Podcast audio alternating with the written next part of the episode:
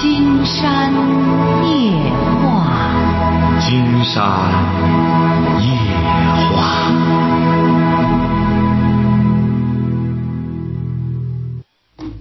晚上好，听众朋友，我是您的朋友金山。喂，你好，这位朋友。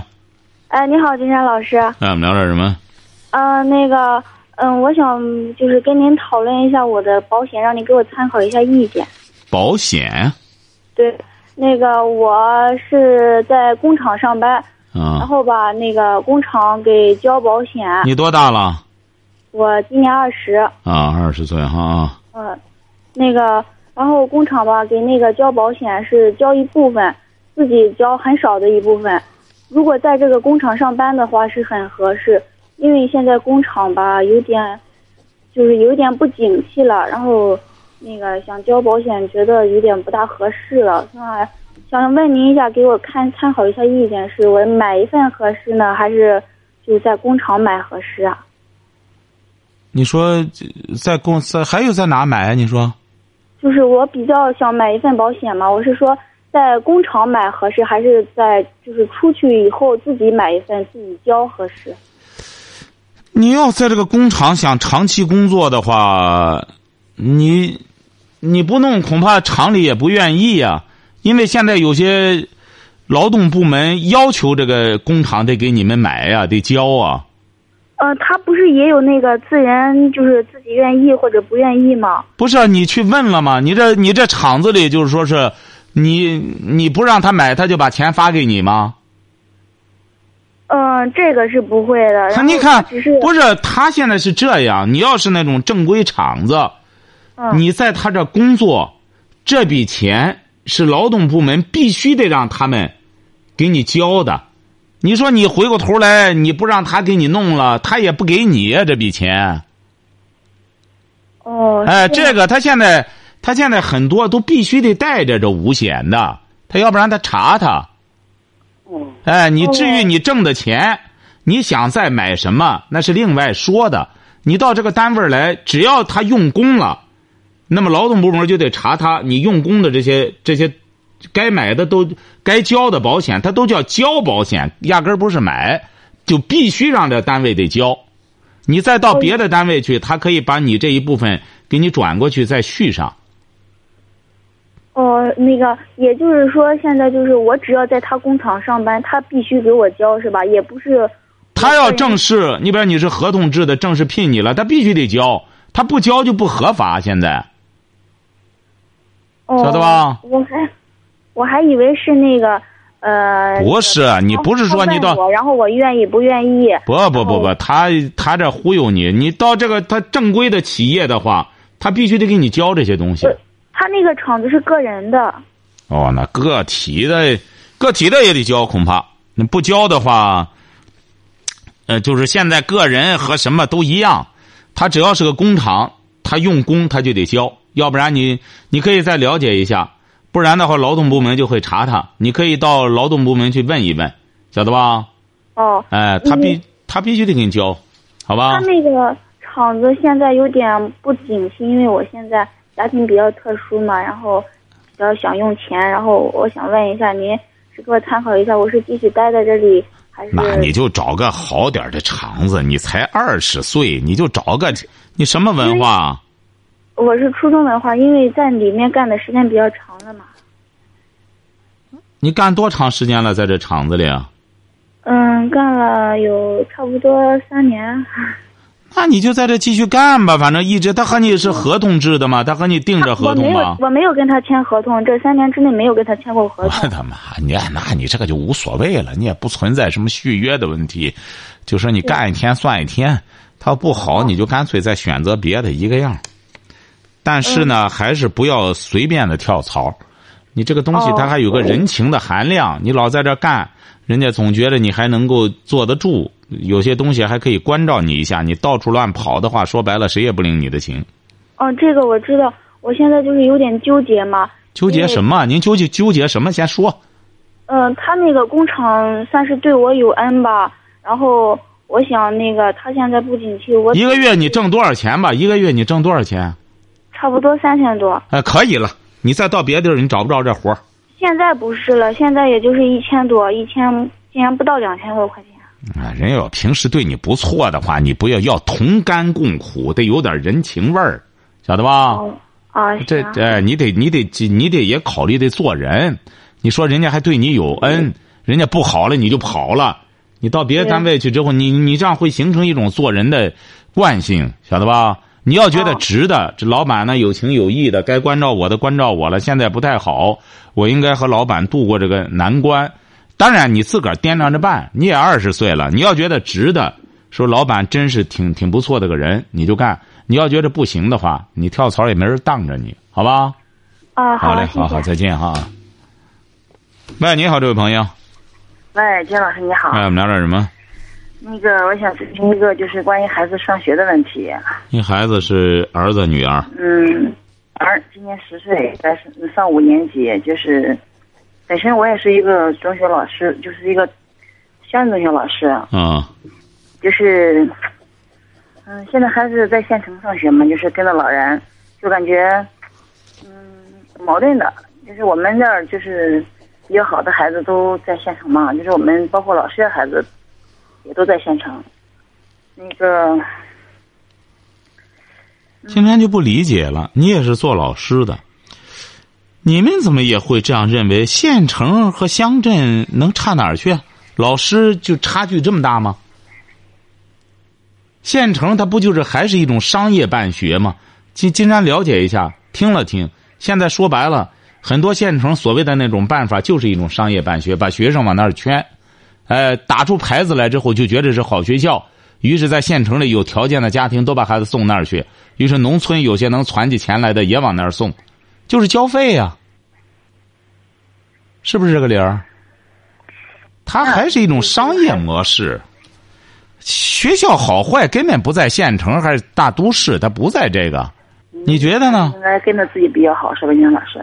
那当然，你本身是老师，当然，这个事儿呢，如果要是你管不了你儿子，他不听你的，那金山觉得你就交给别人管。如果要是你本身能管得了他的话，那你你也是老师，那你怎么会连自己都不相信呢？你到现场去不就交给别人？嗯其实我听你节目也也也已经好多年了，就是其实我感觉你的其实很多理念就是对教育孩子的确很有帮助，就是对呀、我也一直想，我也一直想自己带孩子，可是就感觉有的时候挺矛盾。就是我我们我们学校我们那我们镇升学离县城很近的，就是有二十十多公里，就是也也挺方便。就是嗯，还是感觉我们就如果回去的话，就现在就只有我的孩子，在在在跟就就在在单位儿，就其他孩子一就是一个伴儿都没有。怎么他没同学吗？在这儿？嗯，他在县城有的，因为他小学一直在在在县城上的，就是我总感觉孩子那个老人管孩子有弊端，然后打算把孩子带回去。金山是觉得孩子呢，如果要是你本身是老师，你你要能管得了你孩子，还是你带好，或者说他要在县城里学的挺好，一直学习也挺好，那你就让他在那继续待不就得了本身学习也比较好，就是一般就是在那个最最最差的时候，就是十名左右吧，他们一共七十七十个七十七十个左右的孩子，就是一般就在那个前五。那这不挺好吗？在那学着好好的，你干嘛又说人家老人？这不是人家老人带的挺好吗？嗯，因为平常那个你别管是我在忙，就是我们是县城学寄宿寄宿学校，然后有晚自习的，就是一那个一周有三晚上自习，上完之后我们就是为了那个对孩子比较好嘛，天天就是上完自习也回来，就是能和孩子交流交流。嗯，就是就是我因为我听你节目也也接近十年了吧，就是也嗯受你的影响挺深的，就是感觉。嗯别我在忙，应该陪好孩子。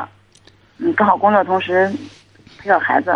但是得这样，啊这这，但是这位老师朋友是这样的，要您的孩子在那学的挺好的话，没必要这样。金山是指的那些啊，你比如孩子本身他就不行，再想扔给学校里，那整个就把孩子给荒废了。如果要是你本身是老师，孩子也肯和你交流，他在县城里边呢也也习惯了。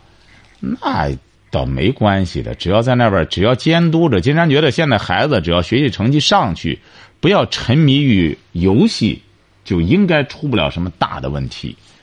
不要去网吧，只要不不这样的话，如果这个孩，这现在说白了，对孩子最大的威胁就是游戏。就因为听你节目，我从来没就是那那个从二年级之后，从来没让孩子玩过游戏。就是这个嗯啊，金山觉得，如果要这样的话，你完全没有必要把他弄回来。就是说，每个礼拜都和孩子交流交流，然后他在那里的学习情况你也了解，嗯就没有必要非得在你的眼下怎么着。有的时候也是师不自治，也是这个道理。自个儿的孩子，自己也未必就能管得了。如果要是你那县城里的学校不错，你看七十多个孩子能考前五名的话，就不错了。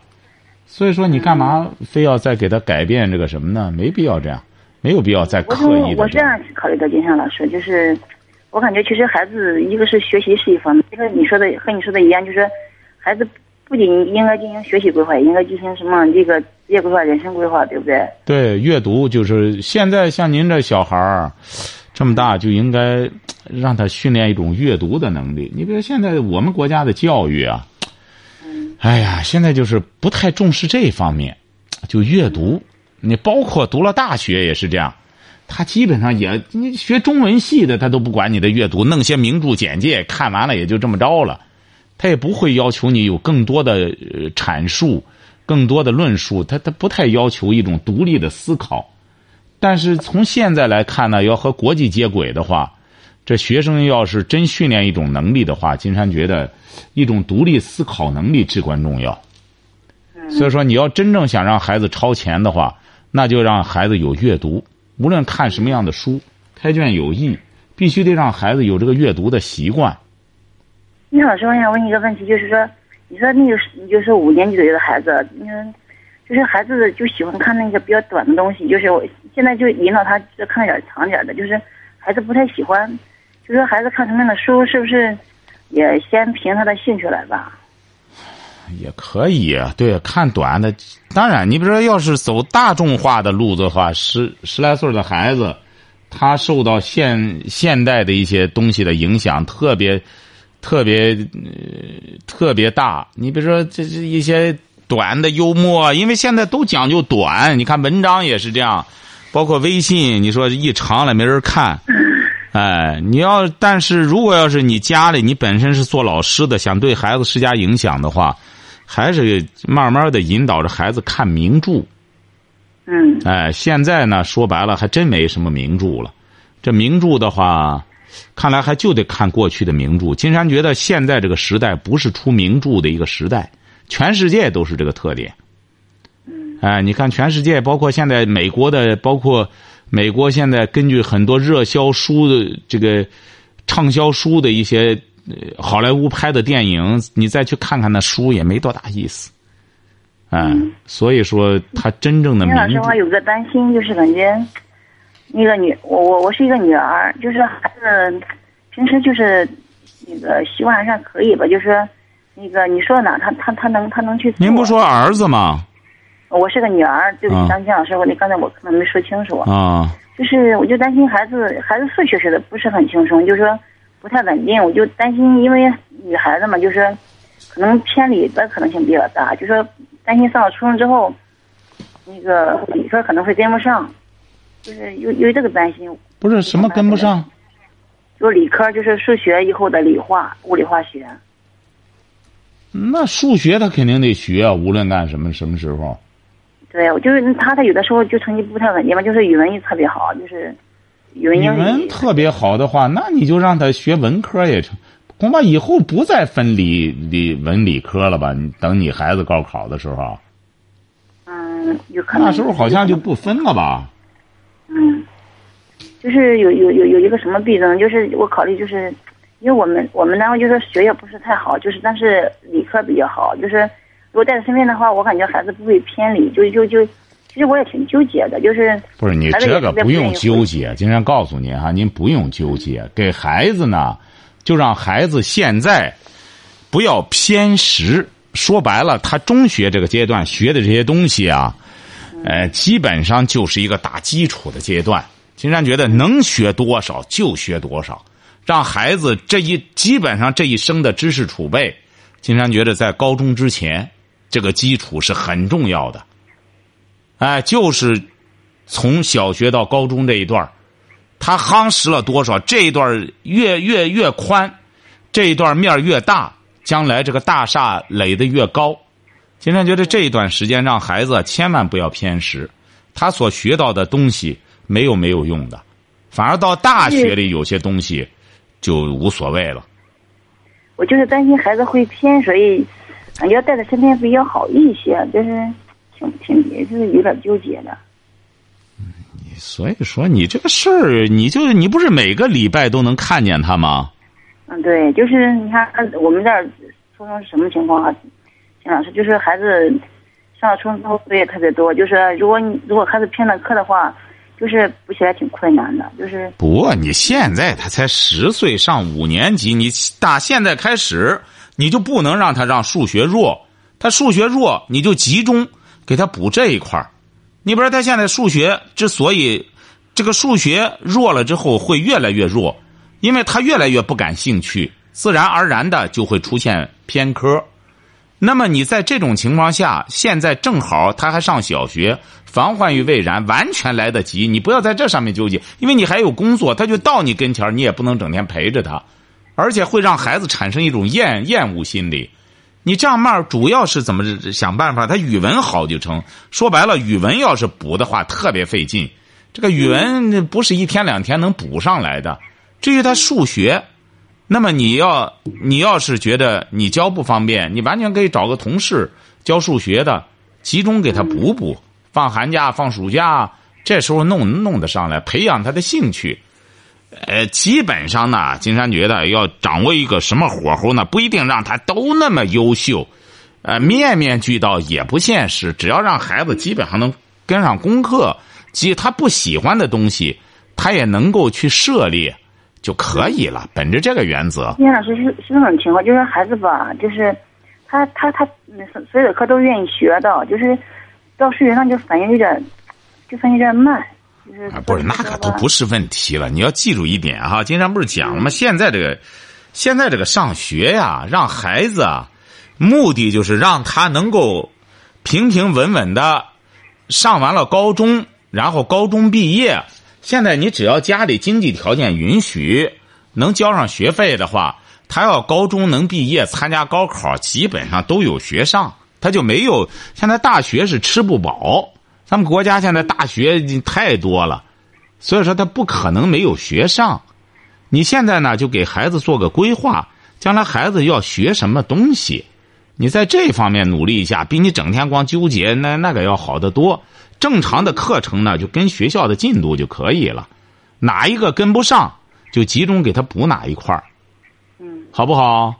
啊，金老师还有个问题，我嗯，那个想提个建议，就是我我觉得。每年都会就是那个就是为咱们节目做一个什么就是那个纪念日之类的是吧？就说有活动，就说那个能就说能就是观众们能跟着你那个出去看一看，是不是？就是我我希望就是其实那个你的教育理念对于很多孩子和家长都很有借鉴意义，就希望你就是嗯多从孩子这一块儿就说做做宣传，就说。能尽可能的把这个这这个这个活动安排在假期，可不可以？暑假之类的。好的，好的，您这个建议很多朋友也提出来了。嗯。说这样吧，可以带着孩子。因为其实那个我的孩子就是我听的时候，有的时候我会在那个，因为孩子平常那个时间有点晚，不太合适，就是我用在网上让孩子听一听，就是说，嗯。其实孩子也挺崇拜你的，就是我挺希望，就是我们平常都挺忙的，就是就希望假期的时候。嗯，有机会能跟着你出去，就让孩子，让更多的孩子受点你的影响，可能对孩子，嗯，对家长教育这块应该是特别好的。成成成，这样金山也是在想，也想呢，每年出去呢，能够做到就是事半功倍，能够让更多的听友受益，也是想今年吧，也是在考虑想安排到一个假期。这样假期的话呢，很多朋友就可以带孩子，或者我们选择一下这这个出行呢。说白了，就成为一个大家探讨、交流、学习的一个哎，学习的这真是一种文化之旅了。就是说现在吧。呃，就是孩子这一块儿，金山也在考虑这个问题，因为很多听众呢都是一些小朋友，呃，十来岁的，可以让金山好好的考虑一下，好不好？就希望你今，你就说最近几年能安排在暑假或是寒假吧，最好最好是暑假，可能对中国的孩子来说，家长更好一些。啊，好的。嗯，金老师还有个问题，我想咨询，就是我哥家的一个孩子，就是也是从小跟着我上的，初中、高中，基本我管的比较多。现在孩子在山师大。嗯，是今年大三，就是，嗯，就是他学的是计算机专业，就是就是你的侄子，就是你的侄子啊，啊，对，我的侄女，就是我哥家的孩子，啊，啊，就是孩子那个现在他没有目标，就是说他不知道将来要干什么，就是他很迷茫，嗯，我告诉他说，也可以考研，也可以就业，就是说，嗯，他现在没有自己比较喜欢的东西，就是。没有太感兴趣的，就是不知道自己想干什么，就是因为他这个计算机呢，说白了，他学这个东西呢，基本上说白了就算不上个，就是说这个东西要成为一个专业很麻烦，晓得吧？对。经常看到了很多这种名牌学校，什么计算机毕业的也弄不了，什么软件也开发不了，终端也弄不了，就说这个东西呢，本来就是个万能胶，真要能学出什么来的话，很费劲。所以说他才迷茫，这个也无所谓。现在年轻人嘛，迷茫很简单。大学毕业之后到社会上，呃，一摔打就成了。只要家里不整天给他供钱的话，他只要去挣钱，他就能长本事。现在很多孩子不长本事的原因就在于，爸妈运输大队长把挣的钱都给他了，当然他就喜欢吃喝玩乐了。其实这个孩子嘛，就是从小的时候也特别懂事儿，就是。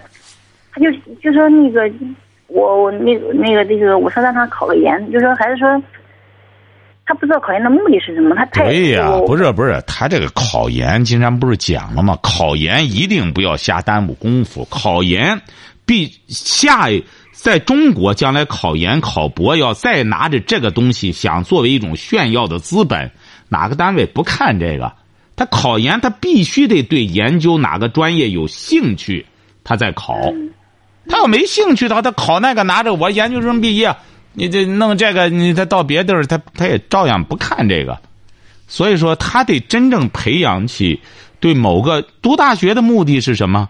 就是小学、中学把这个学科的很多概念和基础知识都已经铺垫好了，到大学里就要对接了啊！你是哎，这要。你是盖个房子，还是弄成个机器人啊，还是弄成个什么东西啊？就把这些原材料就要拼盘了。你要做个什么菜就要有了。那么在这种情况下，很多学生就要考虑一下了：你是做什么？你是做做做腰花啊，你还是做九转大肠啊？你将来是要拼个什么盘啊？可是现在很多大学生他压根儿不去想这个。有很多在学校里就是光玩游戏、玩电脑，应付着考试。呃，他没有这种规划，他也没有功夫考虑这规划。嗯。哎，这个。我想问你问题就是，你你大学大学期间孩子们应该去培养哪些能力？因为你感觉应该孩子应该做哪哪些方面的培养？啊，不是这个到大学里就谈不上了。金山不是讲过吗？你像现在在。你像美国的教育很简单，就在中学的时候就开始要培养，就好像我们教育一个特教育一个原理。你小孩到七岁了，你再说咱怎么培养他的什么好习惯，这个基本上都晚了。为什么说你这个这个在培养什么东西的时候，你在中学里边应该是做这个工作？你比如说美国的中学，他就很简单，他要培养。学生的阅读能力，这是一种能力。你什么书都得你得看呀。再就是你的演讲能力，你看看完了之后，你不能光在肚子里游这呃壶里这这这个壶茶壶里煮饺子，肚里有倒不出来呀，这个不行。再就是你光说不行，你得能什么？得能写成论文。你像美国总统选举，这次希拉里不就让你这些人演讲演讲什么？演讲就是平时的一种能力的储备，他的演讲，那么就意味着他必须得有内容，内容是什么？就是阅读来的。那么演讲就要有演讲稿，这就是一种写论文的能力。你像他美国的这个高中，他从这个时候就要培养学生这种能力。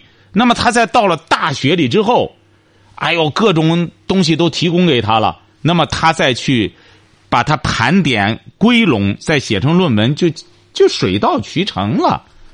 所以说，我们现在呢，这个中学就不培养这个，我们是小学呢集中培养的学生是小升初，赶快升初中啊！哪个初中好，考哪个初中啊？晓得吧？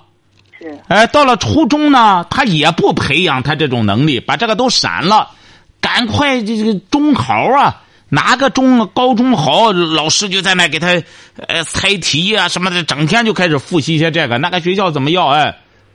到了高中吧，也不培养这个，咱集中精力赶快考大学呀！考大学就应付高考啊！光弄这个，就是整个一系列下来全是个功利考试，他没有一种能力的侧重，晓得吧？嗯。所以说，作为家长来说，当然我们国家现在现在也慢慢的往这方面呃靠了。你比如现在的改革就是这样，你像金山在选择中说，北京去年就开始小学生考试。就不再像过去那样出题了，那么就是做个游戏就完了，剩下来的就是你家里怎么来看看他的选择了。学校里各种选择都有，你想读什么书，你想读什么专业，学校都有。但是将来中国很有可能也学美国这个，就契约式的，你愿来学你就来学，我老师也不管你，你愿学反正你交学费了，你在这学。你要愿在这瞎耽误功夫也可以，反正呢考试不过关，我就不给你不给你学分将来恐怕我们国家就是这样了，要不然弄得这老师也太累了，家长也累，孩子学习呢，整个就是给老师学的，给家长学的。你看到国外哪有这样上学的？包括我们这学生出去之后，好多说白了他学不出来，为什么呢？他没有这种自觉的学习的能力。都是必须得有压着的什么什么东西，所以说我们很多学生出去不适应就在这儿。百分之五的十的学生说白了，他毕不了业，他都是让你自己选择难度 A B C D，你自己看着办。你要选难度高的，那好，老师就这样要求你，给你布置的作业也是按照最难的布置。你要完不成，那老师就不管了，我不给你分你自个儿看办去，你就挂科，挂了科你学费就白交了。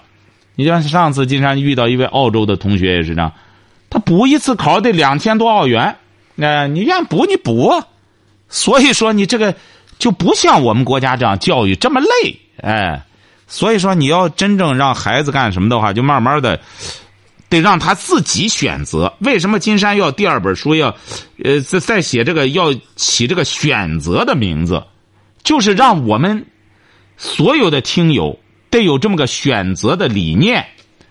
当今社会价值多元化，包括我们的饮食也多元化，有不健康的食品，也有健康的食品。你不能说让整个社会全都给我提供好的，哎，你不能这样。那么怎么办呢？就是全在你自己的选择，包括上学也是这样。为什么金山说我们有些家长？要看金山写的那个选择，你得了解中国教育现在的一种改革的走向。国家现在整个走向就是要在和国际接轨。整个你在上学的时候，你要按照新的这种呃教育教育大纲和教育理念的话，那也不要求老师怎么强迫学生了。现在很多那种重点学校也是不要求这样了。上次也是金山和一位。中学老师一聊，他一说这个问题，金山后来一思考，也对。现在国家就是这样的，你老师说白了就是个服务人员，让学生自个儿选，他愿学就学，他实在不愿意学也别勉强他。所以说，现在老师呢，现在当老师就特别累，哎，这一段因为正在一个过渡时期，无论是小学老师、中学老师，哎，都很辛苦，因为他们管也不是，不管也不是。所以说拿捏那个劲儿就特别累，为什么呢？过渡期就这样，晓得吧？对，你比如我们中学老师现在，比如乡镇中学老师吧，就是，基本中学孩子都靠老师管，有些家长就是在家里特放纵孩子，就是不是你在县城里啊，在县城里还管管，你现在到了很多都市里边，他就不管了。对，哎，所以，所以说越往下越管，因为县里可能比镇上就管的松了。对，哎，现在还好多人还往还以为往大处送，你往大处送他就不管你。你有些人到北京去上学去，最终不行，一看呢，学校管的不严。但人家北京当地的学生，人家那样管，人家那个高考的分本身也享受一种什么优待分什么的，你跑那去和人家学，你占不着便宜。还有很多学生送国外去也是这样，认为我送国外，国外更松，不是松，人家是让你自己选择契约式的教学，你要来了好。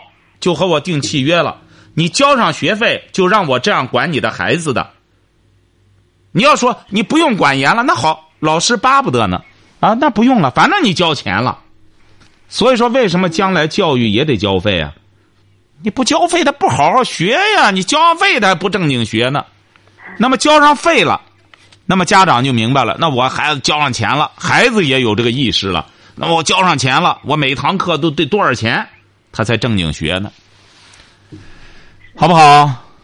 金老师，你的意思就是说，孩子小的时候就是，嗯，多注重孩子阅读能力、写作能力和演讲能力的。对对对对对，就往这方面培养就行，好不好？嗯，对。好金老师还有个还有个问题，就是因为孩子是我母亲管，就是他对孩子比较溺爱，就是说，嗯，就担心，就是从孩子的性格各方面，就是对孩子以后。长远来说，对孩子影响可能会有不太好的影响。溺爱，金山说了是个贬义词，这是对孩子的一种。这一点，嗯。不是，这是害孩子，晓得吧？什么叫溺爱呢？多了，溺水就是把孩子淹着了。所以说，我们有很多家长，金山反复讲过，溺爱家长舒服，将来坑的是孩子。这个呢，你和你母亲沟通就行了，好不好？嗯，好的，哎，好嘞，谢谢你了啊！哎，好好好，好好再见。听你节目很多年，受益很深的。哎，不客气，不客气，好好好，这样我们都是朋友了，好不好？好的，好好再见。好，今天晚上金山就和朋友们聊到这儿。